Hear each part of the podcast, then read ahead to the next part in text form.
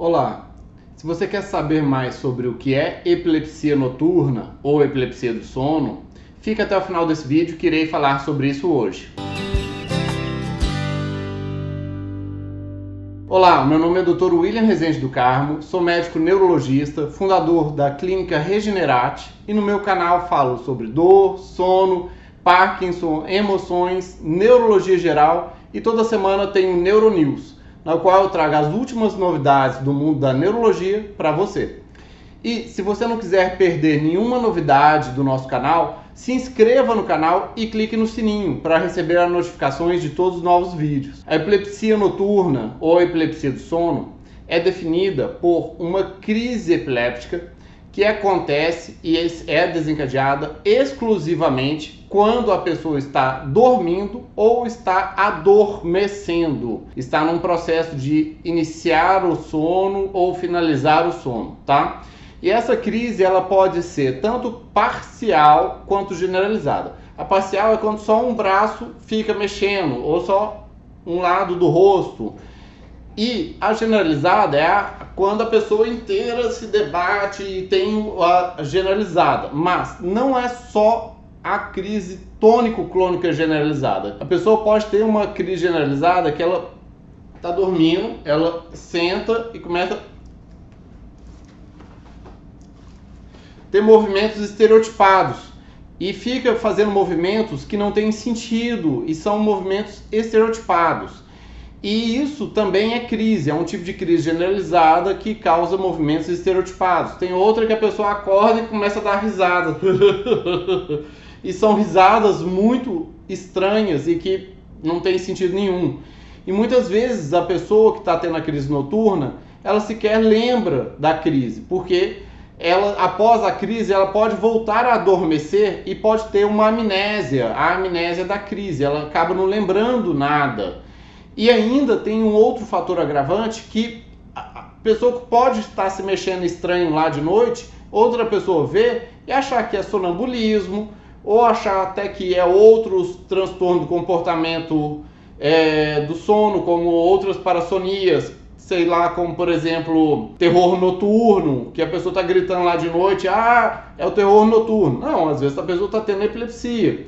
Ou também achar que é transtorno de comportamento sono-REM. Não, pode ser uma epilepsia. Mas bem, o importante é saber que é uma patologia que é difícil de diagnosticar, especialmente se a pessoa dorme sozinha no quarto e não tem outras pessoas que ficam dividindo a cama ou vendo o sono dela durante a noite. Ele pode não ter consciência do distúrbio porque simplesmente não está vendo algum sinal dele e aí ele tem que prestar atenção em elementos que podem vir durante a manhã, quando a pessoa acorda pela manhã e vê que ela mexeu alguma coisa, mexe, é, caiu, os objetos que estão ao redor da cama é, ficaram mexidos, a cama ficou muito mexida, ela pode acordar com dor de cabeça, ou com a cama molhada que nem fez xixi na cama, ou de que ela mordeu a língua, ou que está tendo muitas dores musculares, está tendo muita dor no músculo, ou que lesionou algum braço, algum músculo, algum tendão, alguma coisa. Ou pode ter também uma sensação muito grande de fraqueza, ou de fadiga, ou de tontura, ou até mesmo uma certa confusão mental pela manhã, que é comum do estado pós-ictal. E isso tudo pode às vezes nem ter, se for uma crise parcial, que a pessoa fica lá batendo a perninha e o braço e não bate nada, não machuca nada, não estraga nada. E é comum de perceber isso às vezes quando a pessoa cai da cama. Se a pessoa está tendo alguma coisa estranha e cai da cama, e pode ser uma crise que ela esteja tendo. E isso é de risco, porque as crises noturnas, mesmo que se a pessoa não perceba nada, ela pode estar tendo lesões progressivas no cérebro, que isso causa dano a longo prazo. Tem muitos riscos de ter concussões, bater a cabeça, ter acidentes graves, sufocamentos e até SUDEP, que é a morte súbita e inesperada da epilepsia noturna. E se você está vendo esse vídeo e tenha ficado assustado, escreva nos comentários, diga qual é a sua opinião, diga por que, que você acha, o que, que você acha, como que é a sua experiência sobre a epilepsia noturna. Escreva nos comentários qual que é a sua percepção sobre esse mal. E eu já tive um paciente que ele era um caso interessante. Ele ficava tendo toda manhã um mal-estar, uma confusão, uma dificuldade muito grande de começar a raciocinar. Ele demorava muito, começava assim, aquela coisa que não melhorava, custava começar a pensar, custava começar a raciocinar, tomava café e não acordava, falava as coisas meio confuso, falava com ele e não lembrava nada. Você tinha que sair muito cedo para dirigir, vivia batendo carro, escorando é, o carro no outro canto. O povo não achava nada nele. E já tinham feito já polissonografia nele. Ele não tinha piné do sono. A, esposa falava que ele não tinha nada demais, ele não ficava roncando, ele não tinha sono no restante do dia, nem nada. E quando eu fiz nele uma polissonografia com a montagem de EEG, que é uma polissonografia especial que vê todo o, o cérebro como se fizesse um eletroencefalograma durante toda a noite, eu peguei, ele estava tendo uma crise. Ele estava tendo uma crise no finalzinho da noite, quando estava perto da hora de acordar, ele tinha uma crise e depois eu voltava a dormir e ele acordava em pós-ictal. E essa letargia dele, toda essa letargia, era o pós-ictal dele. E foi batata, passei para ele a oxcarbamazepina, resolveu, cuidou do sono, acabou o problema, nunca mais teve e tá ótimo. Agora é só controle.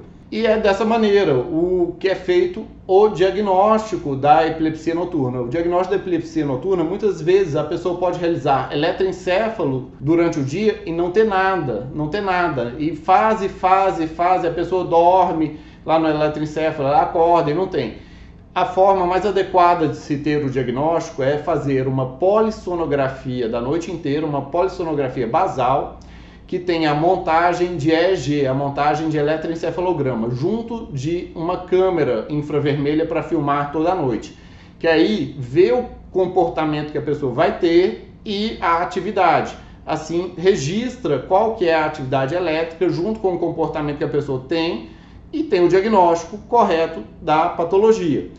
E tendo o correto diagnóstico, a gente pode ter o correto tratamento. Isso muito importa porque teve um estudo que mostrou que existem alguns tipos de é, epilepsia noturna. Pode ser aquelas que se a pessoa dormir regularmente, quanto melhor ela dormir, melhor é o controle da epilepsia dela. E tem outras que a epilepsia pode mudar de acordo com a qualidade ou a quantidade do sono dela. E como tem medicamentos para tratamento de epilepsia que alteram o padrão do sono, ou padrão da atividade cerebral do cérebro durante o sono, a pessoa fica tendo uma arquitetura de sono diferente. Especialmente se reduzir a quantidade de ondas lentas, maior a chance da pessoa ter a crise de epilepsia noturna. E foi observado por um, um estudo de Bradley e de O'Neill que tem certos medicamentos para epilepsia que afetam a arquitetura do sono, eles são excelentes medicamentos para controlar a epilepsia durante o dia, mas para é, especificamente a epilepsia noturna, eles alteram a arquitetura do sono e pode até mesmo aumentar o risco da pessoa ter uma epilepsia noturna. E foi visto que, dentre alguns medicamentos estudados na época, naquela época até então, o que menor atrapalhava a arquitetura do sono era a oxcarbazepina. E até hoje é um bom medicamento para tratar a epilepsia do sono. Você aí que conhece alguém que tem epilepsia ou que tem um sono meio estranho e que fica mexendo durante a noite e não sabe muito bem o que, que é, tá achando que é só sonambulismo e que possa ter a possibilidade de ter epilepsia do sono, envie o link para essa pessoa. Às vezes a pessoa vai poder ter um correto diagnóstico e um correto tratamento, e evitar às vezes um, uma demência futura, uma complicação mais grave da epilepsia noturna. E veja aqui ao lado, pois eu preparei para vocês uma surpresa muito legal e temos outros vídeos no canal relacionados ao tema. E dê aquele like, dê aquele joia e compartilhe o conhecimento. Conhecimento quanto mais compartilhado, melhor para todos. Abraços, até mais.